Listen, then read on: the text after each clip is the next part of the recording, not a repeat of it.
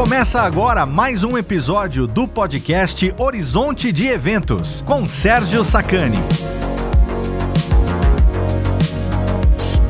Muito bom dia, boa tarde, boa noite, queridos ouvintes. Meu nome é Sérgio Sacani, sou editor do blog Space Today e do canal Space Today no YouTube e trago para vocês mais uma edição do podcast Horizonte de eventos. E no programa de hoje, bem, você que vive aqui no planeta Terra deve imaginar que uma das coisas mais importantes para a sua, para nossa sobrevivência, seja a presença de água no nosso planeta. Você acha que a Terra tem muita água? E uma das coisas mais intrigantes de todas, você já parou para pensar de onde que veio toda a água que tem na Terra? Essa é uma das grandes questões que intriga, que assola a cabeça dos astrônomos, dos geólogos, dos cientistas planetários. Até hoje, a gente não sabe ao certo como que a água veio parar aqui na Terra. Mas existem hipóteses, existem ideias. Sondas que visitam asteroides estão nos ajudando, trazendo amostras desses asteroides para a Terra. E nesse programa vamos comentar então sobre as hipóteses, as ideias que existem sobre a origem da água na Terra. Então se prepare pois chegou a hora da ciência invadir o seu cérebro.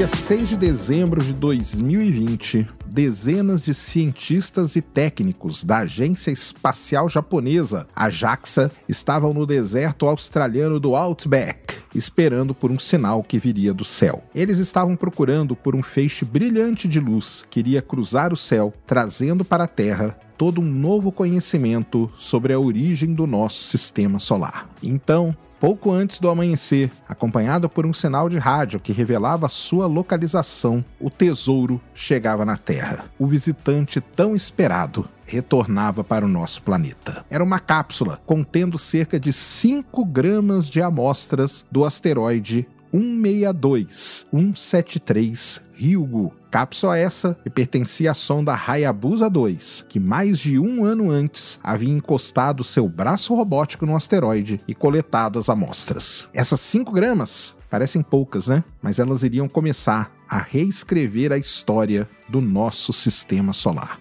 Embora o asteroide Ryugu, por si só, tenha somente 9 milhões de anos de vida. Ele é feito, na verdade, de detritos de um objeto maior e de um asteroide mais antigo, um remanescente rochoso da formação do nosso sistema solar, que aconteceu há cerca de 4,6 bilhões de anos. Os asteroides e seus primos congelados, os cometas, funcionam como uma verdadeira cápsula do tempo, preservando os detalhes químicos que podem ajudar a entender como os planetas se formaram e como eles são do jeito que são hoje em dia. Além disso, esses objetos podem guardar a resposta para um dos grandes mistérios da Terra. De onde teria vindo a água do nosso planeta, que é fundamental para a existência da vida?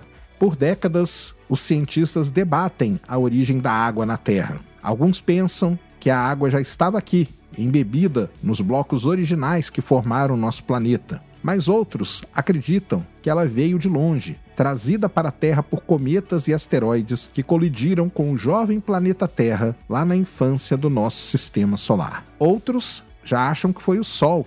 Ele é que teve papel fundamental para a presença da água na Terra. O ponto principal aqui é o seguinte: nenhuma dessas ideias fornece uma resposta inequívoca para a origem da água na Terra. A busca pela origem da água na Terra não se restringe somente ao hidrogênio e oxigênio. Essa busca faz parte de um mistério muito maior, de como a Terra, na verdade, conseguiu seus elementos voláteis, desde o nitrogênio, que é responsável por constituir 78% da nossa atmosfera, até o carbono, que domina a química da vida. Muito provavelmente foi o mesmo mecanismo que forjou todos esses elementos e que foi responsável por fazer do nosso planeta um pálido ponto azul. Vamos então começar a entender de onde deve ter vindo a tão preciosa água que existe hoje na Terra.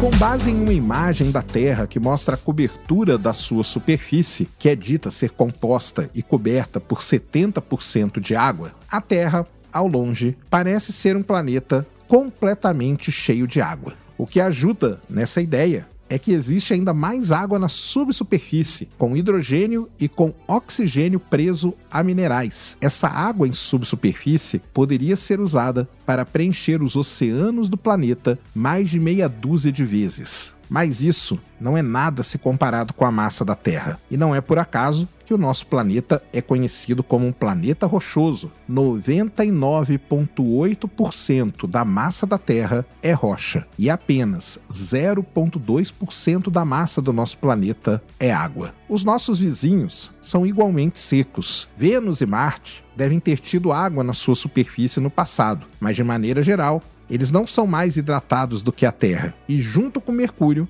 constituem parte da família de planetas rochosos do nosso sistema solar. Essa ausência de água se deve ao fato de como os planetas foram formados. O sistema solar se formou quando uma gigantesca nuvem de gás e poeira se colapsou, dando origem ao Sol. O Sol foi então deixando essa nuvem onde nasceu, levando com ele a chamada nebulosa solar e criando ao seu redor um disco onde os planetas começaram a se formar. Essa nebulosa solar era repleta de hidrogênio e oxigênio, que são o primeiro e o terceiro elemento mais abundante no universo, respectivamente. Mais perto do Sol jovem estava a região onde os planetas rochosos se formaram, com temperaturas que chegavam a 2000 Kelvin, ou seja, uma temperatura muito alta para que o hidrogênio e o oxigênio pudessem se condensar e ficar preso nas rochas. Isso significa que os blocos fundamentais que serviram para construir os planetas internos e rochosos do sistema solar eram secos. Mas se os blocos que formaram a Terra eram secos e a Terra tem água, de onde veio essa água?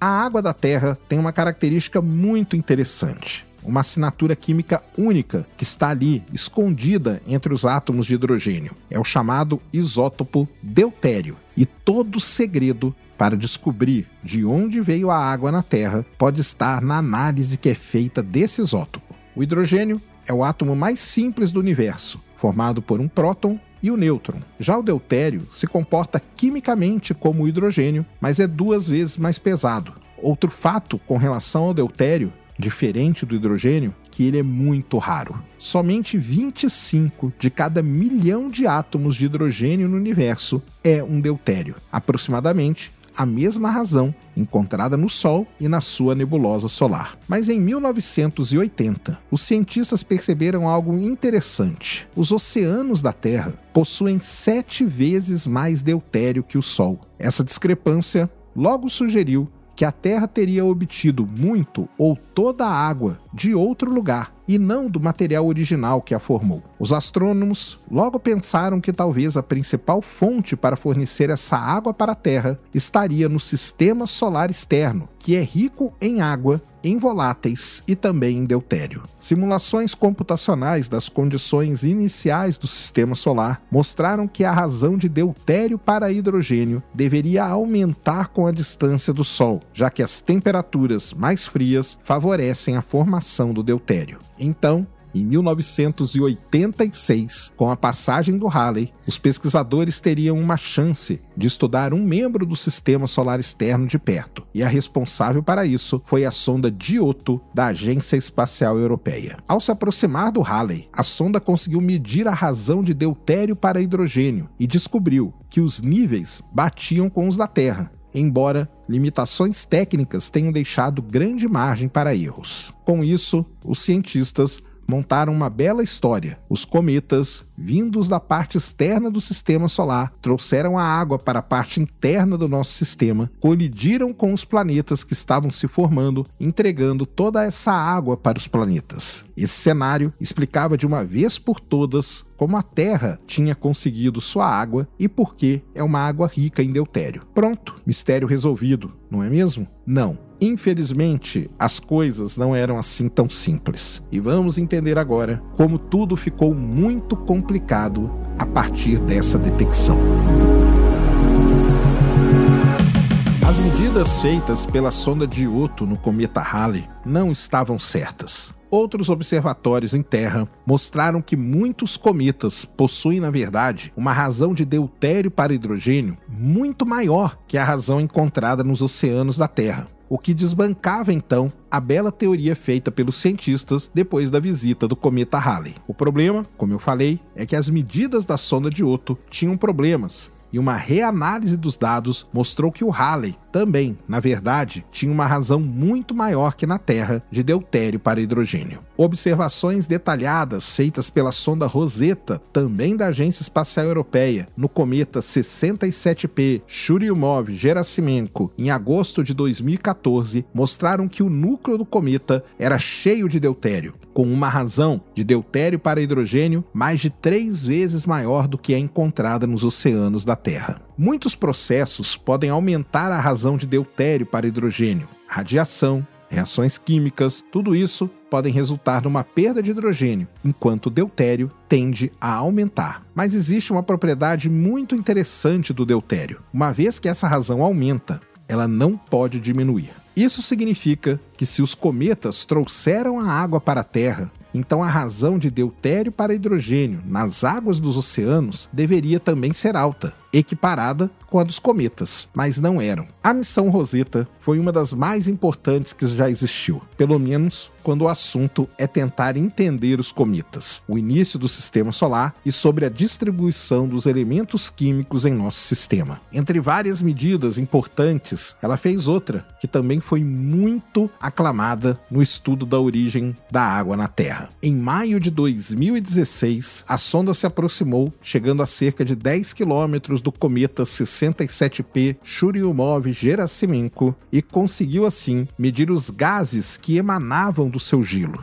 Os seus instrumentos basicamente cheiraram esses gases e com isso ela pôde analisar a composição química. Os pesquisadores usaram a manobra da Rosetta principalmente para estudar os gases nobres, que são facilmente armazenados no gelo do cometa. Os gases nobres são inertes e não formam compostos ou reagem com outras substâncias, e por isso são marcadores perfeitos para a origem dos elementos voláteis. As medidas da sonda Rosetta foram precisas o suficiente para conseguir identificar dois isótopos de xenônio, o 134 e o 136, e descobrir que existia uma deficiência desses isótopos. Essa mesma deficiência de xenônio tinha sido detectada na atmosfera da Terra décadas antes, mas sem uma explicação plausível. Os pesquisadores Concluíram então que essa anomalia química na Terra era a marca de que o nosso planeta havia sido contaminado por cometas. Eles também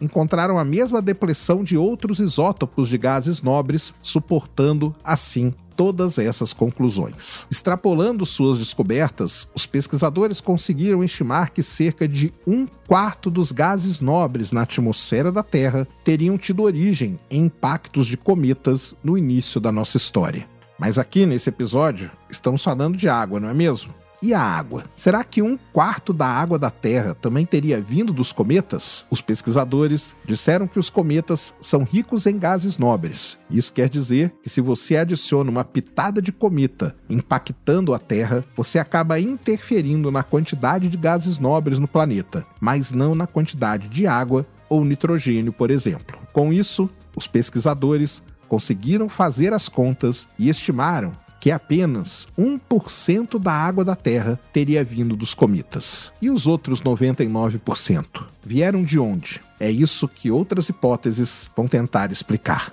Se os cometas não foram as principais fontes de água do nosso planeta, talvez outros objetos que também podem passear pela parte externa do sistema solar possam ter sido. Estamos falando dos asteroides. No nosso sistema solar existem dois grandes repositórios de asteroides. A composição desses verdadeiros reservatórios foram determinadas pela distância que eles estavam do Sol quando se formaram e foram provavelmente impactados pelo rápido crescimento do planeta Júpiter. Assim como a Terra e os planetas rochosos, os asteroides que se formaram perto do Sol não incorporaram muita água. Mas além da chamada linha de neve, uma fronteira a partir da qual a temperatura é baixa o suficiente para a água se condensar e formar gelo, a água congelada poderia prontamente ter se misturado com pedaços de rochas que eventualmente se fundiram para formar os corpos do sistema solar externo, produzindo os planetas, asteroides e cometas, com a presença de água e outros voláteis. Eventualmente, as regiões internas também resfriam, mas a água da parte externa do sistema solar não pode chegar nessa região mais interna. Uma vez que Júpiter tem uma massa 20 vezes maior que a da Terra, sua força gravitacional foi forte o suficiente para captar todo o gás diretamente do disco protoplanetário, limpando a região na sua proximidade e criando um grande vazio, um verdadeiro sulco no disco protoplanetário. Esse vazio acaba evitando que a poeira e os pedregulhos se juntem com o gelo de água na parte externa do sistema solar, derivando para a parte mais interna deixando essa região mais interna seca. Essa divisão levou à formação dos dois reservatórios separados de material no sistema solar, que com o passar do tempo tornaram-se quimicamente distintos. Cada um dos reservatórios de asteroides desenvolveu seus próprios marcadores químicos, e quando nós, aqui na Terra, encontramos esses marcadores em um meteorito, asteroide ou cometa, nós podemos dizer onde esse objeto se formou. Um desses marcadores nós já conhecemos. É a razão de deutério para hidrogênio. Mas a razão de outros isótopos também são muito úteis, como a do nitrogênio 14 para o nitrogênio 15, ou a comparação de três isótopos de oxigênio, o oxigênio 16, o oxigênio 17 e o oxigênio 18. Os meteoritos, a parte remanescente dos asteroides que caem e são resgatados na Terra, ainda carregam essas assinaturas isotópicas, oferecendo assim aos cientistas uma maneira de determinar a origem de seus corpos parentais. Os cientistas classificam os meteoritos com base em algumas de suas características, incluindo a composição e as propriedades isotópicas. Os condritos, por exemplo, são um tipo primitivo de meteorito rochoso e acredita que possuam alguns dos materiais mais primitivos do sistema solar. Eles se formaram depois da acreção de alguns tipos de poeira e pequenos grãos. Os carbonáceos condritos são parte desse grupo e eles contêm muita água. Os carbonáceos condritos são difíceis de serem identificados na Terra, representando somente 3% de todos os meteoritos encontrados no nosso planeta. Mas eles representam cerca de 3 quartos de todos os asteroides conhecidos, incluindo o Ryugu, o asteroide visitado pela sonda Hayabusa 2. Numa rápida olhada nas amostras recuperadas pela sonda, é possível descobrir por que encontrar meteoritos desse tipo é algo raro. Os carbonáceos condritos são muito frágeis para resistir à entrada pela atmosfera da Terra. Ou eles queimam completamente, ou as poucas partes que sobrevivem logo sofrem intemperismo e desaparecem. A água pode ser cerca de 20% dos condritos de classe CI e CM, dois subgrupos dos carbonáceos condritos. Essa água tem uma composição química e isotópica similar à das águas nos oceanos da Terra, com uma razão levemente maior de deutério para hidrogênio. De fato, os condritos do tipo CI e CM são os únicos meteoritos que conseguem satisfazer todas as restrições de elementos voláteis encontrados na Terra. Os pesquisadores estimam que entre 1 ou 2% de toda a massa da Terra foi acretada de carbonáceos condritos, sem criar conflito com outros isótopos. Como os carbonáceos condritos são ricos em água e em outros voláteis, essa pequena porcentagem poderia ter contribuído para a maior parte dos voláteis na Terra. O mais interessante de tudo isso é que o corpo parental do Ryugu é um asteroide carbonáceo condrito do tipo CI. As primeiras análises das amostras da sonda Hayabusa 2, contudo, não trouxeram nenhuma ideia conclusiva sobre a origem da água na Terra. Por outro lado, a razão de deutério para hidrogênio é cerca de 20% acima da razão da água aprisionada nas rochas da Terra. Por outro lado, o Ryugu é o mais seco dos asteroides condritos do tipo CI. Isso pode significar que o Ryugu secou durante a sua longa vida no espaço, talvez devido à sua grande aproximação do Sol, que aconteceu alguns milhões de anos atrás, ou que a nossa coleção de meteoritos tenha sido poluída pela água aqui da Terra. Os pesquisadores continuam analisando as amostras do asteroide Ryugu para tentar chegar numa explicação conclusiva sobre a origem da água na Terra. Será que ela teria vindo dos asteroides? Qual o tipo de asteroide. Mas além da ideia dos asteroides como origem da água na Terra, ou dos cometas, como nós já falamos, existe uma outra hipótese sobre a origem da água. E se a Terra, na verdade, ela não fosse tão seca como pensamos que ela era? É sobre essa hipótese que vamos falar agora. Enquanto que os meteoritos carbonáceos condritos são grandes candidatos para a origem da água na Terra, Existe uma explicação bem mais simples que vem ganhando força nos últimos anos. Os blocos fundamentais que originaram a Terra podem não ter sido tão secos como a gente pensava que eles eram. Existe um tipo muito raro de meteorito chamado de condrito enstatita, que possui oxigênio, titânio, cálcio e molibdênio, com razões isotópicas bem próximas daquelas encontradas no nosso planeta e que podem ter sido os restos dos blocos fundamentais que originaram o planeta Terra. Anteriormente, os meteoritos condritos em statita eram considerados muito secos para terem contribuído de forma significativa com a quantidade de água na Terra, mas isso mudou recentemente. Usando novas técnicas de análise, foi possível medir a composição de grãos bem finos embebidos dentro dos meteoritos e assim os pesquisadores descobriram que, aprisionado nos minerais dentro dos condritos enstatitas, existia hidrogênio que resultaria no equivalente de 3 a 23 oceanos existentes hoje na Terra de água, mas durante a formação da Terra. Se a Terra foi então inteiramente feita desse material, seria possível eliminar a necessidade de uma fonte de água vinda do sistema solar externo. Só tem um problema. Na verdade, sempre tem um. Os condritos em estatita possuem uma razão de deutério para hidrogênio que é menor do que é encontrada nos oceanos da Terra. Mas esse problema pode ser uma coisa boa. Um grupo de pesquisadores recentemente encontrou evidências que suportam a ideia de que a razão de deutério para hidrogênio dos oceanos atualmente pode não ser a mesma dos oceanos primordiais da Terra. Na verdade, os reservatórios de água primordial estariam aprisionados no manto do nosso planeta. Os oceanos da Terra passaram por muitas modificações durante sua história: vulcanismo, subducção, escape de isótopos mais leve, atividade biológica, grandes impactos, e tudo isso pode ter mudado a razão de deutério para hidrogênio durante o tempo. Isso quer dizer que hoje a gente mede essa razão de deutério e hidrogênio, que seria o nosso principal marcador, mas nada no sistema solar vai bater. Alguns pesquisadores dizem que os oceanos da Terra não representam a água primordial do nosso planeta. Aonde estaria essa água primordial? Os geólogos sabem há muito tempo sobre as plumas do manto, plumas essas que servem de combustível para os vulcões de hotspot, como o caso dos vulcões do Havaí e da Groenlândia. E que essas plumas têm suas raízes na fronteira entre o manto e o núcleo da Terra. Essas plumas podem trazer para a superfície material que ficou enterrado nas profundezas do planeta desde a formação da Terra. Elas carregam uma assinatura isotópica distinta nos seus átomos de hélio, a falta de hélio 4, que é formado pelo decaimento radioativo de certos elementos.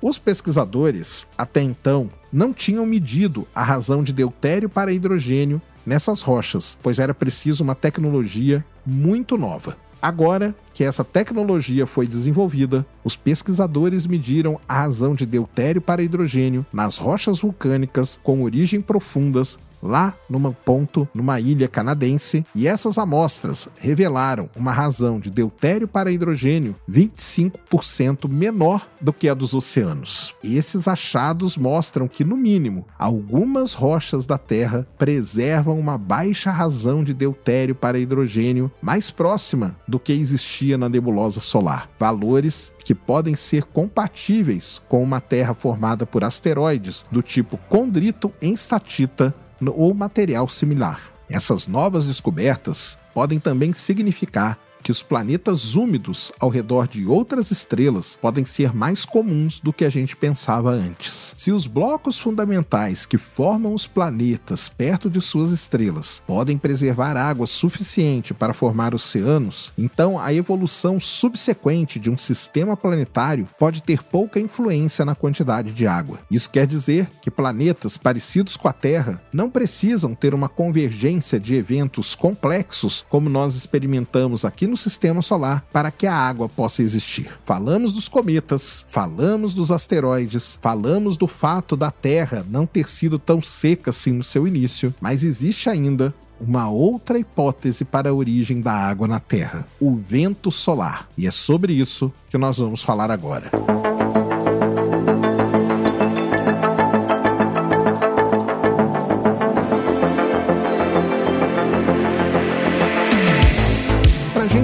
Um pouco melhor a missão Hayabusa, vamos voltar lá para 2010. Depois de uma viagem cheia de problemas técnicos, a primeira missão Hayabusa trouxe para a Terra poucos grãos de um asteroide muito interessante chamado Itokawa. Alguns pesquisadores ao redor do mundo tiveram a chance e o privilégio de analisar essas poucas amostras que chegaram intactas na Terra. E em 2021, mesmo com uma missão problemática, mesmo com poucas amostras disponíveis, os pesquisadores fizeram uma grande descoberta. Toda a superfície do asteroide Tokawa, exposta ao espaço, mudou fisicamente e quimicamente com o passar do tempo, depois de estar sujeita à radiação, ao vento solar e ao impacto de outros objetos. Enquanto os pesquisadores procuravam por sinais de intemperismo espacial, eles descobriram de forma inesperada que os grãos do asteroide Itokawa eram cobertos por uma fina camada de moléculas de hidroxila, moléculas com apenas um átomo de oxigênio e um de hidrogênio,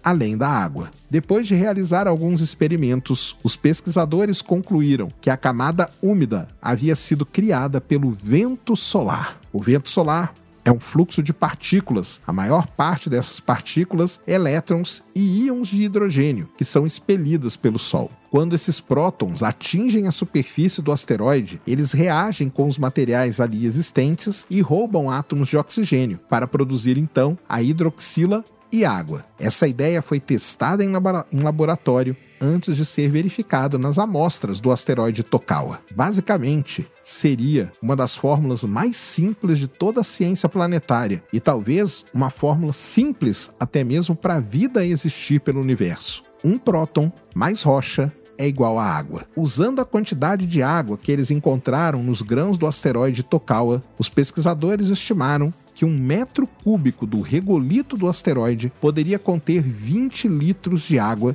gerados pelo vento solar. Esse regolito não atinge a Terra através do impacto de grandes asteroides. O processo, na verdade, é outro. Existe a poeira espacial, que é espalhada aí pelo sistema solar, e aproximadamente cerca de 5 mil toneladas cúbicas caem na Terra cada ano. Isso significa que durante as eras geológicas, uma grande quantidade de água gerada pelo Sol chegou na Terra. Essa água é virtualmente livre de deutério, mas essa não é a única água que teria vindo do espaço. Considerando que asteroides ricos em água, incluindo os carbonáceos condritos, possuem uma razão média de deutério para hidrogênio que está acima do valor dos oceanos da Terra, os pesquisadores estimam que uma mistura de 50 para 50 de poeira rica em água e asteroides ricos em água seria a maneira excelente para que se possa chegar na composição isotópica perfeita encontrada nos oceanos da Terra. Então, basicamente é o seguinte: você pega meio copo de brilho do sol em cada copo de água deveria ser o suficiente para explicar a composição dos oceanos e assim a origem da água na Terra. Mas a origem da água no nosso planeta pode ser muito mais complexa do que qualquer um possa imaginar. Ela pode ser, na verdade, uma mistura de várias dessas hipóteses. Vocês vão ouvir agora qual seria a história para a chegada da água na Terra.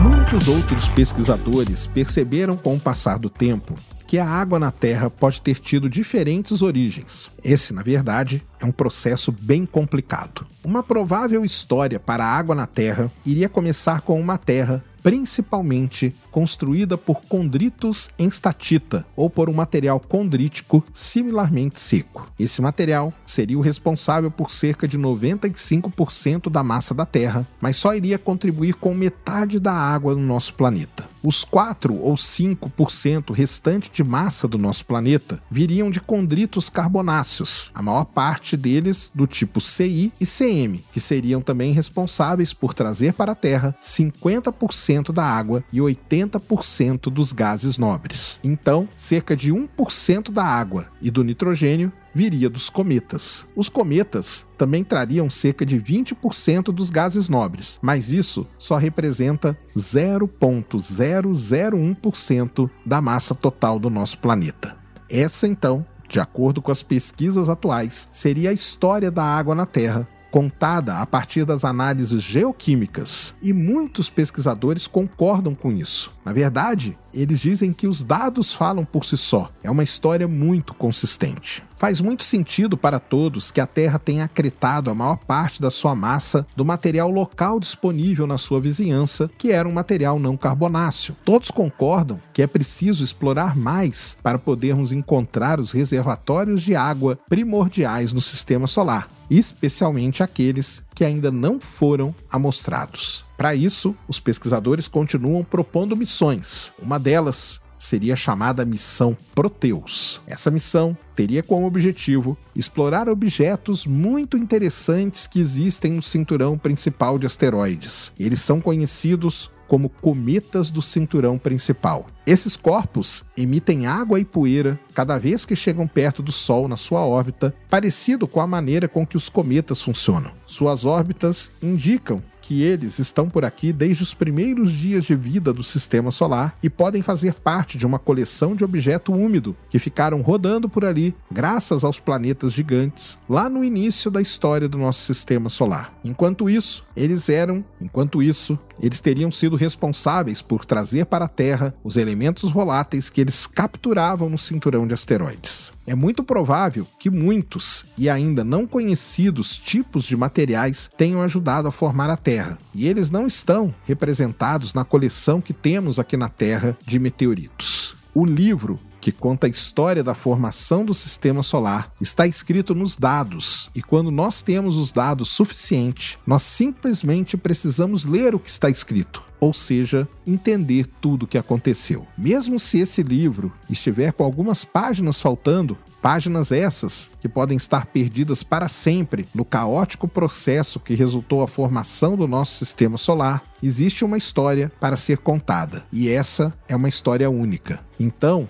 nós podemos revelar essa história completamente e assim entender como nosso planeta começou, como tudo veio parar aqui, principalmente a água, que foi fundamental para estarmos aqui agora, nesse momento.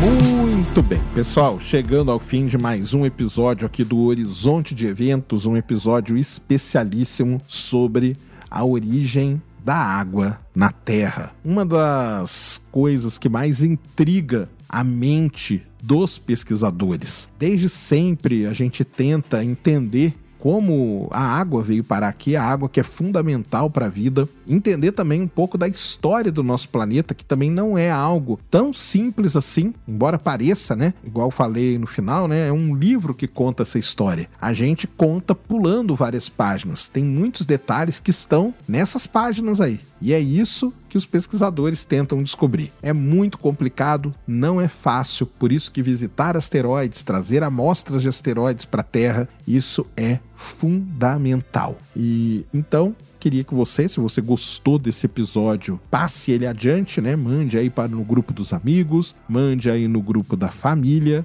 e diga, né? Você já pensou? Manda uma mensagem, né? Você já pensou da onde que veio a água que você está bebendo agora nesse momento? Então, realmente são teorias, são hipóteses muito interessantes. O mais legal de tudo isso é que não acaba por aí. Existe um estudo que saiu agora bem recentemente mesmo, tá, dizendo sobre a origem da água na Terra. E eu não queria parar essa história aqui, eu queria contar essa história também desse artigo que foi publicado bem recentemente mesmo, agora no final aí de 2022. Estou pensando onde eu vou contar essa história, hein? Talvez num outro lugar aí, só para quem realmente se interessar em, em entender tudo isso, beleza? Mas queria agradecer a todos. É, já sabe, né? Se quiser conversar sobre, sobre esse episódio, mandar críticas, sugestões, comentários, tudo é muito bem-vindo. Você me encontra nas redes sociais como SpaceToday1 no Twitter e no Instagram, spacetoday.com.br é o blog, no YouTube Space Today também, então você pode procurar aí, comentar, conversar, porque realmente tem muita coisa e é uma história que está aí, né, com as páginas em branco para serem escritas. No mais, queria agradecer a atenção, a paciência e o tempo aí dispensado para ouvir um pouquinho aí da Voz da Ciência. Um grande abraço a todos. Ad Astra et Ultra.